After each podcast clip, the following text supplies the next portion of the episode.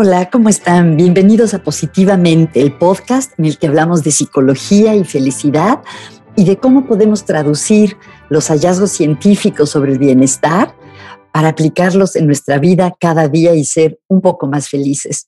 Yo soy Margarita Tarragona. ¿Qué es querernos a nosotros mismos? Hace unos meses una colega me contó que quería dar un taller sobre amarnos a nosotros mismos y me preguntaba quiénes habían escrito sobre eso. Y yo le decía, pues es un tema que creo que es importante, pero no conozco, eh, eh, no encuentro autores, no sé quién haya escrito sobre eso.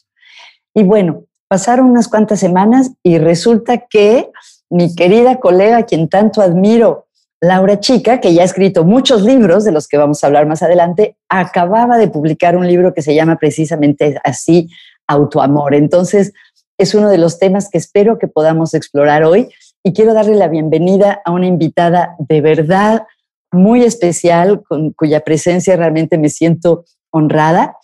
Laura Chica, ahora nos contará sobre su trayectoria, pero para presentarla les quiero decir que ella es psicóloga, que por cierto dice que siempre supo que quería ser psicóloga, me da mucha curiosidad saber más sobre eso. Además, es especialista en psicología positiva, terapeuta de pareja, coach, tiene una maestría en administración, en negocios también. Y es una autora muy prolífica. Ha escrito seis libros eh, en pocos años, realmente casi uno al año. Ya nos contará de dónde le sale esa inspiración y esa generatividad. Pero bueno, suficiente introducción. Con nosotros, Laura Chica. Laura, bienvenida. Me da mucho gusto que estés aquí. Muchas gracias, Margarita. Es un regalo estar contigo porque yo escucho tus podcasts, aprendo oh. con ellos y hoy estoy yo, así que encantada de estar contigo. Ay, gracias, Laura. Oye, em, yo claramente te ubico como psicóloga, como coach, como autora. ¿Tú cómo te presentas? Si conoces a alguien que, que, que no te conoce, que cada vez son menos los que no te conocen, y te, y te dicen, ¿y usted qué hace? ¿Cómo defines tu actividad, Laura? Cuando lo hago cortito, digo, pues yo soy psicóloga y escritora, es como lo más cortito. Pero así un poquito más formal, siempre cuento que yo ayudo al desarrollo de, de, la visibilidad y el talento ¿no? en las personas y también como la propuesta de valor, así un poquito más poética, digo que ayudo a personas y equipos a brillar. Me encanta ese concepto de brillar cuando viene desde la esencia, desde el ser. Y como trabajo con personas y también con equipos en, en empresa, pues realmente eh, es, es, bilateral, ¿no? Ese brillar en ambas partes. Y ese brillar bien entendido, ¿no? No ese brillar de solamente imagen, sino brillar que, que viene de conectarte o reconectarte con tu esencia y desde ahí impulsarte hacia afuera, ¿no? A conectarte también con el mundo dando lo mejor de ti. Y eso tiene un proceso y un trabajo detrás bastante importante, apto para valientes, como yo siempre digo. qué bonito, a mí me encanta esa idea del brillar, ¿no? De dejar mm. salir esa, esa lucecita. Hay, hay una, una canción, eh, pues no sé, lo que llaman hymns en, inglés de la tradición afroamericana que dice, This little light of mine, I'm gonna let it shine, ¿no? Esa lucecita que llevo dentro la voy a dejar, a dejar salir. Que tanto, tantas veces la apagamos, Margarita, o, la de, o la dejamos apagarse, ¿verdad? Mm. Ay, Laura, no sé si empezar desde tu libro más reciente o ir uno por... Pues sí, ¿por qué no empezamos por este? Se llama Autoamor. Mm. Cuéntame ¿Cómo decidiste escribir sobre el autoamor y por qué es importante? Em, fíjate que encontramos hace poquito, una vez publicado ya el libro, una nota en mi móvil que en el año 2016 yo ya había hecho el índice del libro Autoamor. O sea, antes de dos o tres, los dos o tres últimos libros, ya había hecho el índice de este. O sea, creo que siempre hay como, bueno, siempre se, se dice que cuando creas algo hacia afuera, se crea dos veces, primero hacia adentro y luego hacia afuera. ¿no? Y yo creo que mis libros nacen así hacia afuera como muy rápido porque viven mucho tiempo dentro. Mm. Y, yo creo que esto, bueno, pues nace como respuesta a, bueno, yo siempre a mi propio camino, siempre hablo desde mi camino, ¿no? Eh, que de alguna manera puede ser reflejo o muy parecido al de muchas personas, y seguro que es así. Y creo que era como ese ánimo de darme respuestas a, esa importancia del respeto a uno mismo, de la atención a uno mismo, de, la conexión verdadera con uno mismo. y no me servían las palabras que tradicionalmente usamos, porque aunque eh, sabes que en psicología, por lo menos en España, siempre se ha utilizado la palabra autoestima. Autoestima, sí. Sí, a mí nunca me ha resonado. Nunca, o sea, siempre era, me parecía como superficial. Yo decía, no mm. es esto lo que yo quiero decir, es algo más para más allá. Luego vino autocompasión, yo me formé y decía, sí, pero no es, me falta algo, ¿no? Mm. Y precisamente lo que me faltaba era darle un sentido y un significado a un concepto que yo usaba de forma asidua en mi vocabulario cuando hablaba con los clientes, que era el autoamor. Y de hecho, en algún libro mío anterior viene la palabra autoamor eh, como título de alguno de, las, de alguno de los capítulos, ¿no? En tu futuro es hoy, ya hablo de autoamor. O sea, es curioso porque como que lo iba metiendo, ¿no? Le iba introduciendo. Y cuando busco información me pasó parecido a tu colega, compañera, y es que eh, autoamor en España, por ejemplo, es una palabra que no existe a nivel formal. Pues yo, pues yo digo y siento que tiene que existir. Entonces, bueno, pues eh, creé el libro y una de las cositas que he hecho ha sido pedirle a la Real Academia Española de la Lengua que recoge y registre esa palabra con un significado profundo que trascienda a la, de autoestima, ¿no? Y, que es un, significado verdaderamente eh, profundo, importante, como, como, puede ser el amor incondicional a ti mismo, más allá del contexto y de las circunstancias, ¿no?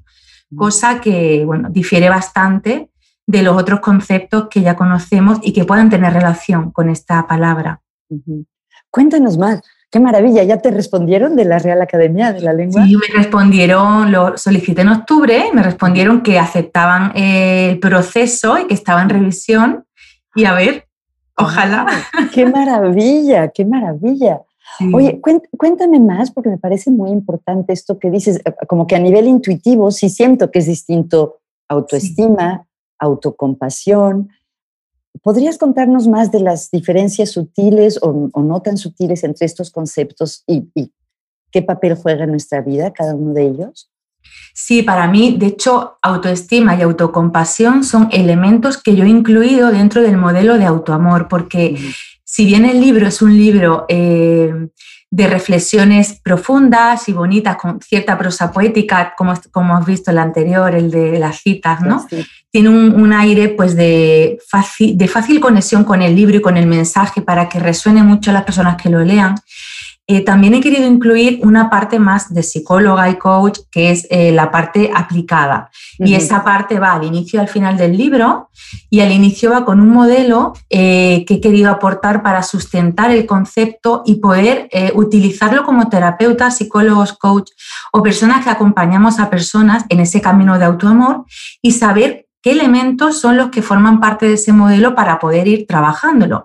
Entre ellos está la autoestima, está la, autocompasión, pero hay ocho más. Por ejemplo, el autoconocimiento y la aceptación incondicional, la conexión con el alma y la esencia de cada uno. Es una parte un poquito más espiritual que sabes que no siempre se incorpora dentro del trabajo como con la psicología, ¿no? Em, por ejemplo, la autoaceptación del cuerpo, o sea, esa parte física que también tiene que ver con el autoamor, por ejemplo, la autovaloración, por ejemplo, la autoconfianza y, cuánto confío en mí, en mis fortalezas, en mis capacidades y me doy permiso para fijarme objetivos y conseguirlo. Por ejemplo, la actitud con la que yo afronto mi vida o, por ejemplo, la asertividad o mi forma de relacionarme con los demás. Todo eso pues son elementos que forman parte de ese modelo de autoamor, porque al final eh, lo que yo he querido reflejar es una relación de lo que yo llamo los tres pilares eh, del ser, ¿no? que es cómo me relaciono conmigo, cómo me relaciono con los demás y cómo me relaciono con la vida. Y todo eso, pues, eh, con el eje del amor, ¿no? que fíjate, viene pues, de, esa, de esa autocompasión, de esa mirada amorosa a nosotros mismos. Yo creo que si esto me lo hubieran explicado a mí hace 20 años, mi vida hubiera sido un poquito diferente. Es lo que, lo que pretendo yo escribiendo este libro. Mm. Pues justo lo que te quería preguntar, ¿por qué es importante el autoamor?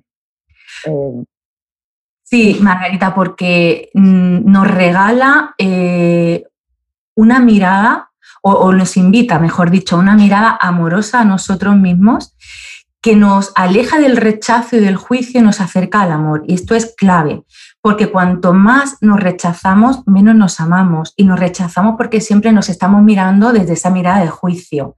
Esa mirada de juicio viene desde la comparación. Ahí entra la autoestima otra vez, ¿no? Entonces, en el libro pongo que la autoestima se cura con autoamor. Quien lea el libro lo entiende porque realmente profundiza un poquito, pero el autoamor nos ayuda a esa mirada de amor a nosotros mismos y a la vida. Qué bonito, me haces pensar eh, como un paralelismo en la psicología del desarrollo, como el amor que recibimos de otros, esa aceptación eh, sin condiciones inicial, es lo que nos permite desarrollar autoestima. Claro, fíjate. Qué, interesante. ¿Y por qué? Em, te ¿Cómo te, me imagino, como decías, que es algo que lleva, como que se está gestando en ti desde hace años, pero ¿qué te llevó a darte cuenta que era importante que la gente desarrollase el amor por sí misma? Eh, el trabajo que yo tengo es muy variado porque trabajo en el mundo de la empresa haciendo sesiones pues, de coaching de equipo, coaching ejecutivo o formación ¿no? en, muchas áreas de habilidades y competencias, lo cual me permite tener un contacto con esa, con esa eh, verdad que hay ahí también en el mundo de la empresa pero por otro lado también trabajo con personas, ¿no? Y aparte yo tengo una mirada muy observadora al, ser humano, o sea, amo el ser humano y, vivo, vivo observando, ¿no? Y, desde esa mirada siempre he notado la carencia que había detrás de todo lo que pasaba. Eh, cuando uno no se permite eh, conseguir un objetivo, cuando uno no se permite porque no se siente merecedor de algo, cuando uno no cree suficientemente en él, cuando le falla eh, su capacidad de poner límites sanos en las relaciones con los demás. Un montón de elementos de nuestra vida diaria que tiene un mismo eje común detrás, que es esa falta de autoamor. Y yo siempre lo nombraba así, pero no había definido bien lo que era, ¿no? Entonces, bueno, pues fue la causa, eso, esa observación junto con mi propia observación de mi propia vida, ¿no? En mi propio camino, lo que me permitió ese espacio de reflexión y sentir que ese libro necesitaba ser escrito. Da igual si era por mí o por otra persona, pero ese libro necesitaba estar en el mundo y, de alguna manera ayudar a las personas a conectarse con ese amor incondicional hacia uno mismo, ¿no? Porque fíjate que aquí en muchas entrevistas que me han hecho, Margarita, en, en medios, la persona desde la desinformación, cuando lee autoamor, siente que puede ser algo hasta egoísta, ¿no? Y me preguntan, bueno, ¿y por qué autoamor? Eso no es muy egoísta, ¿no? Y entonces yo siempre eh, contesto que al final eh, el autoamor es una relación de amor contigo mismo y desde ahí al mundo, dando nuestra mejor versión ¿no? y conectándonos con los demás desde ese estado de amor hacia nosotros mismos. Y no es tan fácil y sabemos que cuando no estamos en ese equilibrio de paz interior y bienestar, nuestra relación con los demás mm, no es buena porque no estamos dando lo mejor de nosotros. Sin embargo, nos cuesta darnos ese espacio de equilibrio, nos cuesta retirarnos un poco a conectar con nosotros mismos, porque hay cierto elemento de, o cierto sesgo de culpa ahí, ¿no? Que nos puede generar el rechazo a, darnos esa posibilidad de, conexión en lugar de estar con los demás continuamente. Parece que eso es mm, ser mejor persona, estar siempre con los demás y que estar contigo mismo, ¿no? De vez en cuando me leíste el pensamiento porque justo te iba a preguntar qué diferencia hay entre el autoamor y el narcisismo, por ejemplo. Bueno, para mí el narcisismo es patológico y es una ausencia de, responsabilidad sobre el otro y por supuesto para nada incluye la compasión, ¿no? El autoamor sí, claro, la compasión es un, elemento clave en la relación con los demás, en ese ítem de relación con los demás. Estamos hablando de, de generarte esa conexión contigo amorosa que te va a permitir relacionarte con los demás también desde, el amor, pero en ese orden.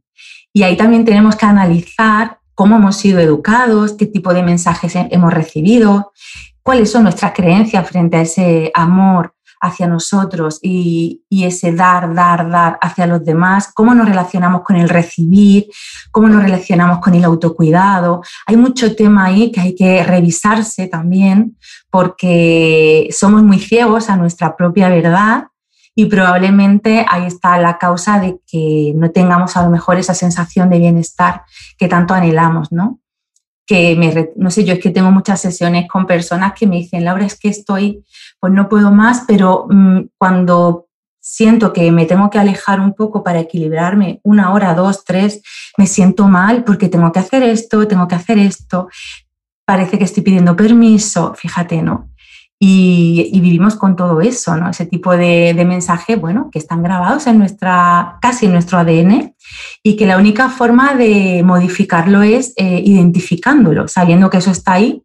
Y una vez que lo hemos identificado y que sabemos cómo impacta esa creencia o ese mensaje que hemos integrado, cómo impacta en nosotros y en nuestra vida y nuestro bienestar, modificar lo que podamos modificar o queramos modificar, ¿no? Poco a poco. Siempre digo que el autoamor no es un destino al que llegar. Tengo autoamor, no lo tengo. Es un camino de práctica diaria donde cada día me voy acercando un poquito más a esa versión eh, eh, de mí mejorada en la que puedo sentir que me estoy conectando con ese autoamor. ¿no?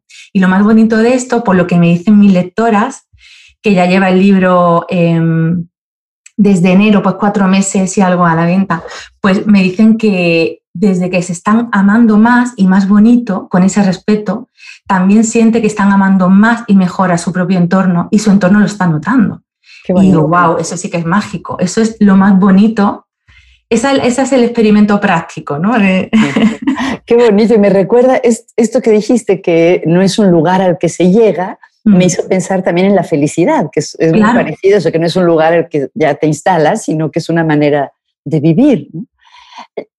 Laura, ¿y cómo, hablando de felicidad, cómo conectas el autoamor con cuestiones de psicología positiva, que es un área que tenemos tú y yo en común, el estudio del bienestar, de la plenitud? Em, ¿cómo, ¿Cómo lo conectas tú con tu trabajo como en psicología positiva? Yo siento que, está muchísimo más conectado de lo que nunca hemos pensado y que a partir de, de ahora quien lo lea y lo integre, o quien lo estudie y lo integre, eh, va a sentirlo completamente conectado, porque cómo tener bienestar cuando sientes que no te estás respetando a ti. O cómo tener un sentimiento de plenitud y bienestar cuando sientes que no te cuidas, que no te escuchas, que no te atiendes, que no tienes capacidad de poner límites sanos en tus relaciones, que no, que no confías en ti, que no te permites creer en tus sueños. Es falta, ¿no? Falta mucho. Entonces, muchas veces cuando me preguntan, em, ¿por qué el autoamor? ¿no? Y yo siempre digo, bueno, ¿cómo es tu vida sin autoamor? Mm. Y la persona, claro, se queda impactada porque tu vida sin autoamor es una vida en la que te sientes desconectada de ti, anulada, con falta de confianza, con falta de sueños, con falta de relaciones sanas, etcétera, etcétera, generando dependencias. Entonces, realmente, para mí está muchísimo más conectado de lo que pueda parecer. Siento, el otro día un autor definió eh, el libro, por ejemplo, hablando del autoamor y decía es el camino para la felicidad. Y no, yo no le había puesto eso, la verdad es que no, no he puesto eso, pero cuando lo leí, lo quise entender y lo comprendí, dije, ya lo entiendo.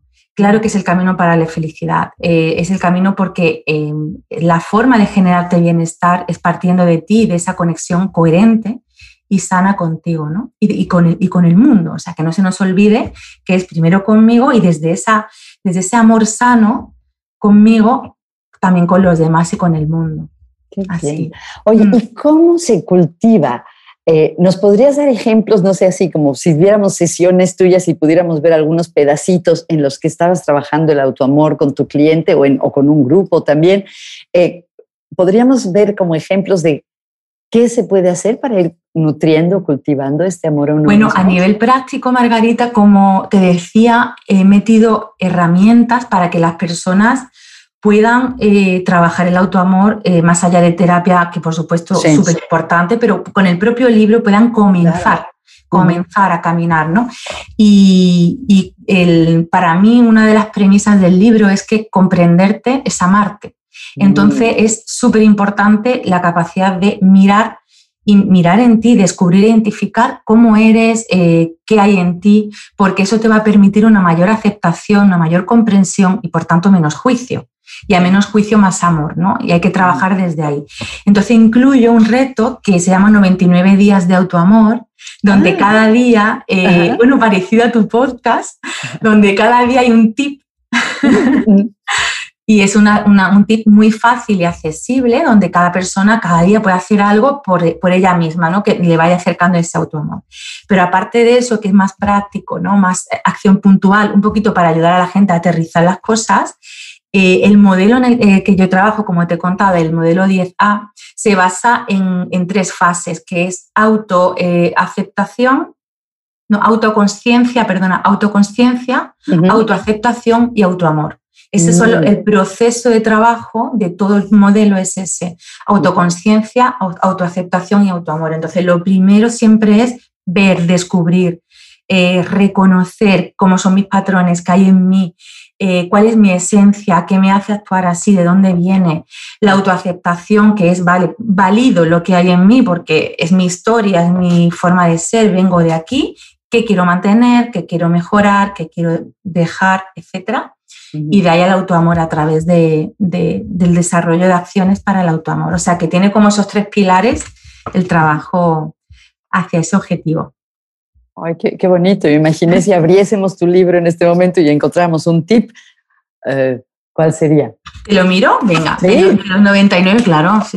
Por cierto, que a final de mayo aparece en México ya en librerías. Ah, qué emoción, qué emoción, me da muchísimo. Que pues qué gusto que, el timing nos haya funcionado. Sí, bueno, la magia, la magia. Qué maravilla. Es súper recomendable. Cuéntanos un tip de, ese libro, porque te quiero preguntar también de los otros, Laura. Pues, por ejemplo, em, hay un tip dice pide ayuda, hay áreas de tu vida en las que solo no puedes, es el momento de pedir ayuda para que alguien, eh, para que puedas mejorar. Por ejemplo, aprende a decir lo siento a alguien con el que tengas algo pendiente. Eh, por ejemplo, escribe una lista de deseos para saber eh, qué quieres y conectarte contigo. Eh, por ejemplo, detecta una sensación incómoda en ti, permítete sentirla, conéctate con tu intuición, es decir, pequeñas cosas en todas las áreas, porque al final es cognitivo, emocional, eh, corporal, todo, porque al final somos todo. Y en cada uno de los tips pues, hay de autocuidado, de, bueno, de cada uno de los elementos del modelo, ¿no? De relaciones, de todo.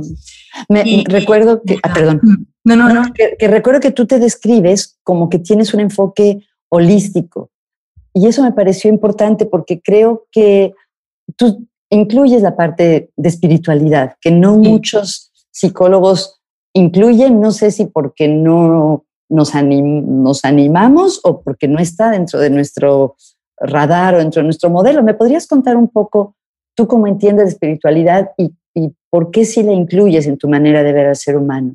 Espiritualidad como conexión con el ser eh, más allá de lo que se ve. Y esto, además, como psicóloga, me llegan muchas chicas para que yo las mentorice, chicas psicólogas o, que vienen a mí. Yo tengo una comunidad que se llama Maitre y hay muchas psicólogas que están ahí también, pero también, como te digo, en mentorización, porque se sienten identificadas con mi forma de entender la psicología por ese término de holístico, ¿no? Por esa capacidad de incluir esa parte espiritual. Y es porque aquí, por lo menos, el psicólogo todavía etiqueta mucho eh, mal esta, esta área o esta parte porque no es ciencia, ¿no? Teóricamente para el psicólogo. Y mm, trascender eso y decir en voz alta que incluye la parte espiritual o como yo lo he hecho en un modelo que sale en un libro, yo para mí misma es un acto de valentía porque me pongo a la crítica muchísimo, pero no entiendo al ser humano sin eso, no me entiendo a mí sin esa parte de mí. Esa parte de mí como ser me ayuda a equilibrar las demás áreas de mi vida. Y en los momentos en los que otros pilares de mi vida eh, han tambaleado, esa parte de mí me ha sostenido, me ha dado fuerza y yo no, no, siento que se pueda hablar del ser humano y del autoamor sin hablar, incluir esa parte de espiritualidad, ¿no? Que, que, va con esa conexión con el ser, con ese sentimiento de confianza, de, ser, de sentirte sostenida. Y eso es muy bonito, es muy profundo. Como te digo, quizá no se puede explicar de forma tangible, pero uno lo siente. Y cuando uno tiene esa fe también se siente más poderoso, ¿no? Aquí lo siento yo. No sé si lo he explicado bien, pero así No, creo que lo has explicado muy bien, muy, muy bien. Eh, y de hecho, cuando a mí me pasa mucho cuando les pregunto a clientes en situaciones difíciles qué los sostiene o qué les está permitiendo navegar una cosa eh, como lo que están viviendo, muchos de ellos de manera espontánea hablan de esto, ¿no? De esto que se sienten sostenidos. Claro, y bueno, y de hecho, Margarita, la espiritualidad como fortaleza está ahí, es recogida. Sin embargo, el, psicólogo no se puede permitir hablar de ello, ¿sabes? Es curioso ese... Bueno, y es mm. una de las fuentes de sentido de vida, ¿no? Mm, eh, sin duda. De acuerdo a las, a las investigaciones, el mm. trabajo, las relaciones con los demás, la trascendencia y la espiritualidad. Oye, Laura, em, eh, me impresiona la cantidad de libros, porque además empezaste a publicar en el 2012, ¿no? O sea, en una década has escrito, a ver, este ¿Quién eres tú? Tu futuro es hoy. Pon un coach en tu vida. Palabras para encontrarte. 365 citas contigo y ahora autoamor. ¿Cómo, ¿Cómo es tu proceso? ¿Cómo, eres tan generativa tan productiva? Yo creo que puede venir de ser idealista. También yo soy muy aterrizada porque aparte soy Virgo, ¿no? Y muy de tierra, pero idealista en el sentido de, sentir que se puede hacer mejor, sentir que podemos vivir mejor, sentir que se puede, se puede hacer en eh, todos los libros, en las temáticas que tengo, se puede hacer mejor y, me genera, todo me genera un cuestionamiento, todo lo que observo y me genera eh, ideas y me genera un, oye, y esto también. Entonces siempre estoy queriendo aportar algo que pueda sumar y que pueda ayudar a las personas a, evolucionar, ¿no? Pero todos parten de mí, o sea, la primera que lo aplica soy yo, lo, lo vivo en mí, me lo cuestiono en mí y lo reflexiono sobre mí. Entonces, eh, eh, los libros los escribo para mí, Margarita, la verdad.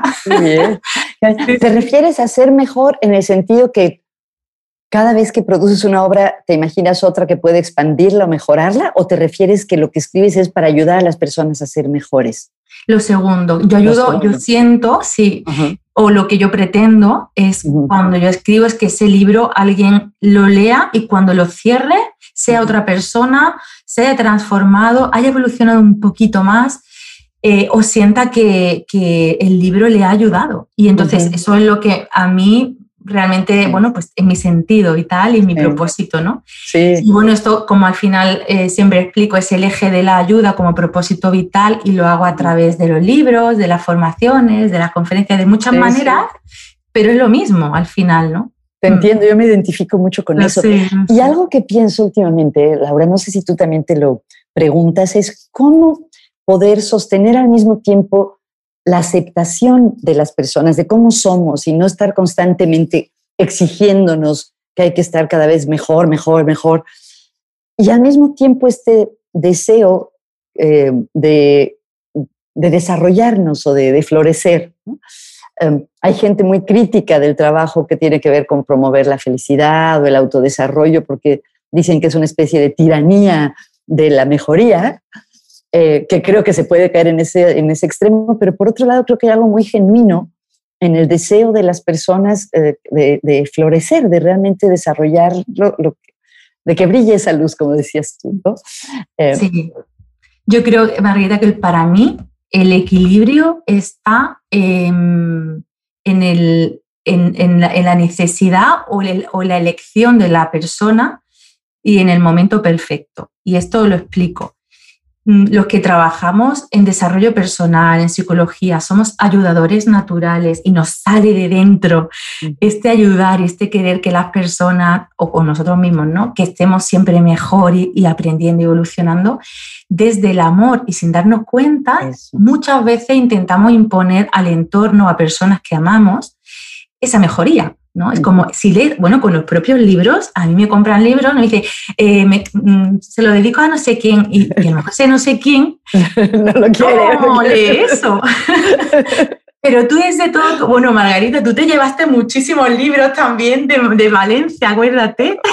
Sí, me, regalé de tu libro, todavía no salía, pero de 365 citas contigo regalé, creo que cinco. Porque pues a lo mejor de cinco, uno le venía bien y cuatro no. Pero bueno, lo hacemos desde el amor, que esto es lo más bonito. Pero la persona no siempre está en un momento perfecto para ello. Sin embargo, hay un momento, que esto lo sabemos, eh, vital, porque normalmente es cuando ocurre alguna crisis o un momento complicado, ¿no? ¿no? Somos así, pero bueno, puede ocurrir en otro momento. Pero sí que hay un momento en el que la persona siente desde dentro la necesidad de conectarse con algo más de dar un, paso adelante, de abrirse a un mundo que estaba ahí pero ni, veía. Y ahí es cuando la persona tiene esa llamada a ese, a ese florecimiento, a ese brillo, a ese desarrollo. Antes no, antes a veces vienen por imposición. Entonces yo creo que tenemos que tener un papel, eh, los que queremos ayudar, de mantener el, el, material, el contenido a disposición del mundo y de las personas que queremos y amamos, para que cuando esas personas quieran acceder esté ahí. Pero no podemos imponer porque realmente no sirve. Ah, Así lo siento. Mm. Fíjate que en varios puntos de nuestra conversación de hoy me ha venido a la mente el trabajo de Richard Boyatzis, que ha hecho investigación sobre el coaching. Y me acordé por dos cosas. Una, porque él dice que es importante, además de hablar de metas, o antes de hablar de metas, hablar de sueños. Que cuando pensamos en nuestros sueños, eso nos inspira de una manera. y desde el corazón. Eh, eh, y, eso, y tú hablas de los sueños también. Sí. Y además, porque también habla de la importancia de, en, en el coaching o en el desarrollo, de de centrarnos en el yo ideal y no en el yo que deberíamos ser, ¿no? Esa idea de que debería de ser mejor, debería de... Y esto que mencionas me hace pensar en eso, de si nos conectamos con ese deseo, ese sueño de, crecer, es distinto que si imponemos una expectativa, ¿no? Pero suena muy fácil, pero es muy difícil. O sea, tú a, una persona le dices cuál es tu sueño y no sabe contestarte. O sea, estamos eh, educando o o viviendo en una sociedad donde es complicado hasta soñar. Proyectarte en ese yo ideal cuesta muchísimo. Yo a veces hago dos, tres sesiones porque la persona no sabe pasar a ese límite ideal porque está centrada en lo que supuestamente es realista como si doliese más el soñar, ¿no? Por si no sale, ¿no? Es muy curioso, yo lo noto muchísimo y llevo años diciendo que siento que hay como una crisis de sueños también, o sea que suena muy idílico. Ahí puede estar otro libro, suena como un título de un libro, ¿no? La crisis de los sueños. Total, total. O tú a lo mejor lo puedes escribir tú. no, tú eres mejor para eso, pero... No, no, no, ya sabes que no. Bueno. Oye, Laura, y hablando de, de libros, eh, me encantan, yo eh, tengo varios, no todos, y se me ocurría algo. ¿Tú piensas que cada, que es como una escalerita, digamos, que tu primer libro lleva al que sigue, al que sigue, o que son como diferentes? Eh, bueno, son diferentes obviamente, pero a lo que iba es lo siguiente. Imagínate que yo tengo una, una ¿cómo se llama? Tengo un repertorio de libros tuyos para regalar a gente que yo quiero cuando lo necesite. Entonces, por ejemplo, eh, ¿a quién, en qué situación eh, estaría alguien a quien le convendría recibir el libro ¿Quién eres tú?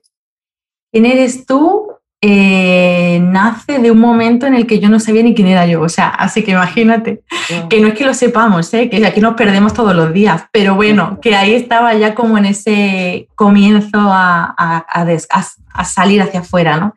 Así que ese libro eh, para tomar conciencia ayuda mucho de, quién soy yo y, cómo, cómo, gestiono mis propias emociones, cómo, cómo, me relaciono con la vida, si tengo hijos, pues cómo, qué están viendo de mí no me doy cuenta, eso, ¿vale? ¿Cómo tomar para, alguien, para alguien, por ejemplo, en un momento de una decisión vocacional o laboral?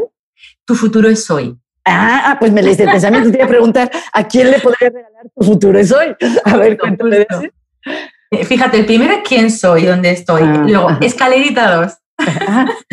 tu futuro es hoy. ¿Qué hago con mi vida? ¿Cómo desarrollo habilidades? ¿Qué quiero? Bueno, y de hecho ese libro tiene historias de personas que han cambiado su rumbo vital por leer el libro y darse oportunidades profesionales muy bellas. ¿eh? sí, sí. Ah, ese es de los que no he leído, lo voy a, lo voy a buscar. Qué bien. ¿Y a quién le podrías regalar pon un coach en tu vida? Una persona que ha escuchado hablar del coaching, no sabe muy bien lo que es y quiere tener como un libro foto para ver todo lo que es el coaching y, saber si le gusta o no, si quiere formarse o no y conocer modelos, herramientas, incluso escuchar, eh, leer entrevistas a profesionales con diferentes ópticas para ver si es lo suyo. Oh, qué bonito, qué bonito. Mm. Ok, y palabras para encontrarte, ese sí lo tengo, es, poesía, ¿no? Sí, eh, ese lo tienes, ese lo tienes. Sí, Ah. ¿Y ese a quién, a quién se lo regalarías? Wow, pues ese libro es el más sanador de todos los libros que yo he escrito. Porque ¿Para ti? ¿Senador para ti o para quién? Para el mundo. Lo que me cuenta me ha resultado muy curioso, que es un libro que es poesía, entonces no fue escrito como libro de autoayuda o no es psicología como tal, sin embargo, sana más que libros de psicología. Curioso, mm. curioso. Habla del amor, del desamor y del autoamor de otra manera. Así que, fíjate. Qué bonito. Justo leí hace pocos días, te lo voy a mandar si lo encuentro, un artículo sobre la poesía como terapia. Ay, qué bonito, total. Eh, me pareció hermosísimo. Y en tu caso, bueno, aquí hay un, ejemplo. Wow. Bueno, y 365 citas contigo, que es el que he regalado varios ejemplares y yo tengo en mi mesilla de noche. Ese tú a quién se lo se lo regalarías? Mira, este, está la versión de México, la que es más oscura. La rosa mexicano le llamamos ese tono nosotros. El rosa, eh, sí, ¿verdad? Pues la versión de México me tiene enamorada. Es mucho más bonita, me encanta.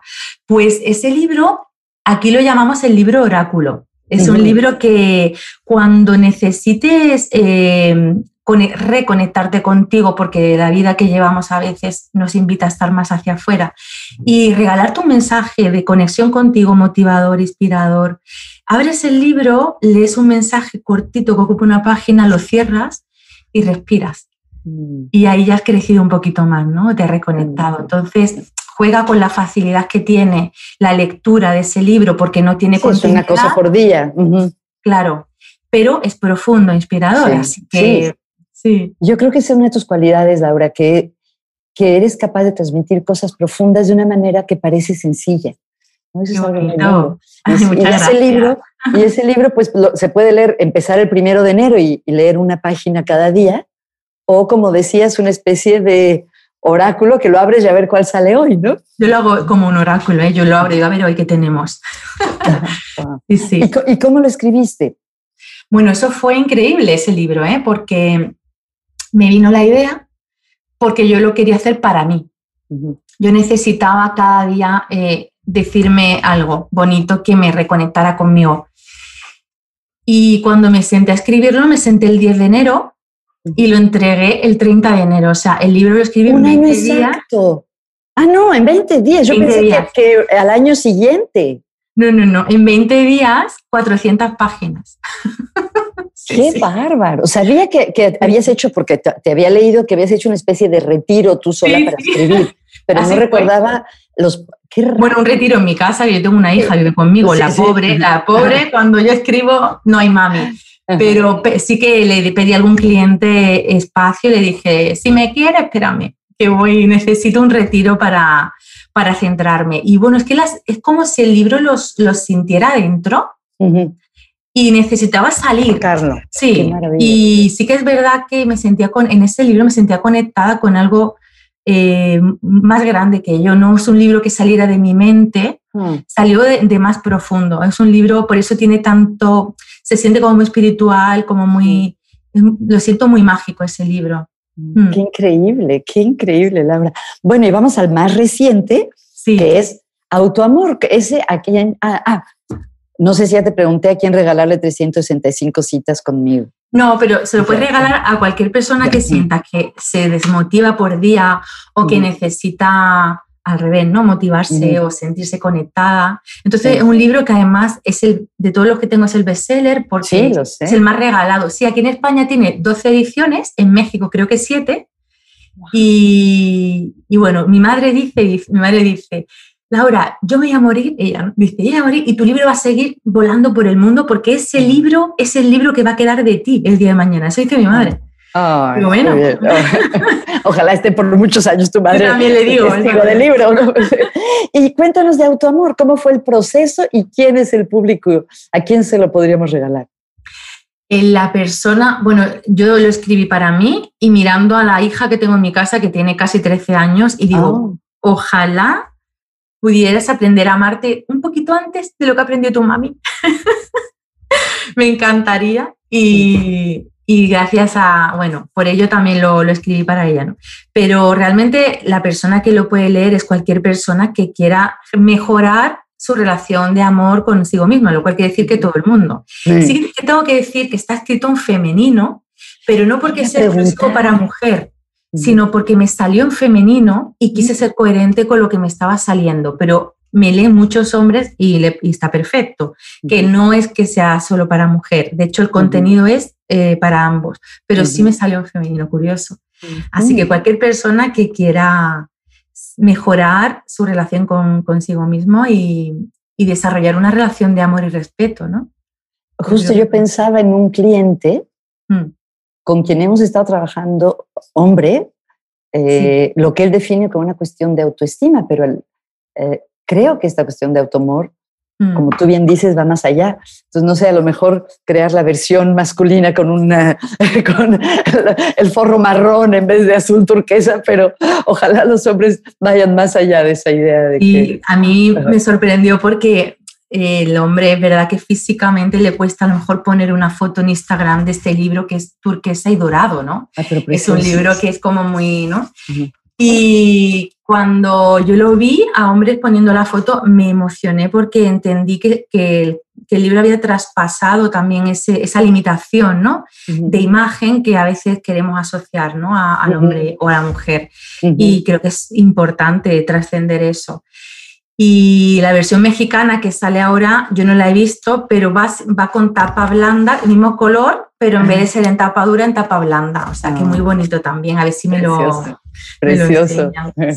Me, da la impresión, no sé, que este diseño me recuerda algo como de la India y no sé si fue deliberado o nada más, eh, pero esa combinación de turquesa y dorado me hizo, me hizo pensar en algunos textiles, no sé. Me lo dicen mucho, dice, es un libro que suena a la India. La verdad, Margarita, es que lo soñé. Sí. Sí, estuvimos como un mes buscando portada y yo soy muy, visual de, mm. en mis sistemas representacionales, soy muy visual. Y yo o lo veo o no lo veo, ¿vale? Y ya está, no tiene un punto medio y entonces no lo veía, no lo veía y de pronto lo soñé, me desperté y entonces le dije al ilustrador, lo tengo, un libro de brujas, así lo dije, antiguo, pero en vez de ser negro, turquesa. Porque también parece medieval. Yo estaba entre, ¿es algo medieval o algo de la India? Sí, sí. Dice, un libro como... Y la gente lo percibe. Me, de, hecho, me dicen que lo compran y se quedan un rato tocándolo porque es como muy mágico. Y digo, yo también, yo estoy todo el día. Ay, qué fantástico. Qué, maravilla que estés tan conectada con esa como fuente. Me recordaste que también hay ejemplos en la ciencia. Me acuerdo que creo que se llamaba Kekulé, un científico que estaba estudiando el carbono y que soñó una serpiente que se mordía la cola y de ahí vino la idea del anillo de carbón. ¿no? Eh, bueno. bueno, es que al final todo está relacionado, Margarita, al final es abrir canal de comunicación contigo y esa información y sabiduría interior que está ahí, dejarla emerger. Pero eh, en nuestro desarrollo como evolución y evolución como seres humanos, no hemos desconectado de esa parte. Entonces mm. no le damos vía eh, como la intuición. Eh, eso te iba a decir, la, intuición, exactamente. Es así, no le damos validez, no le damos escucha suficiente. Entonces me parece que es otro paso que tenemos que dar con nosotros, ¿no? De esa validación interna es validación emocional, validación también de lo que mi cuerpo me está diciendo, intentar ir comprendiéndonos, ¿no? Porque si no, ¿quién nos va a entender y nos va a comprender? Y el cuerpo habla, habla mucho, la energía, ah. las sensaciones, etc. Mm. Ah. Ay, Laura, me gustaría hablar horas contigo, pero te quería preguntar dos cosas antes de terminar. Algo que siempre le pregunto a mis invitados es, si viese tu escritorio, tu mesita de noche, ¿qué estás leyendo en este momento?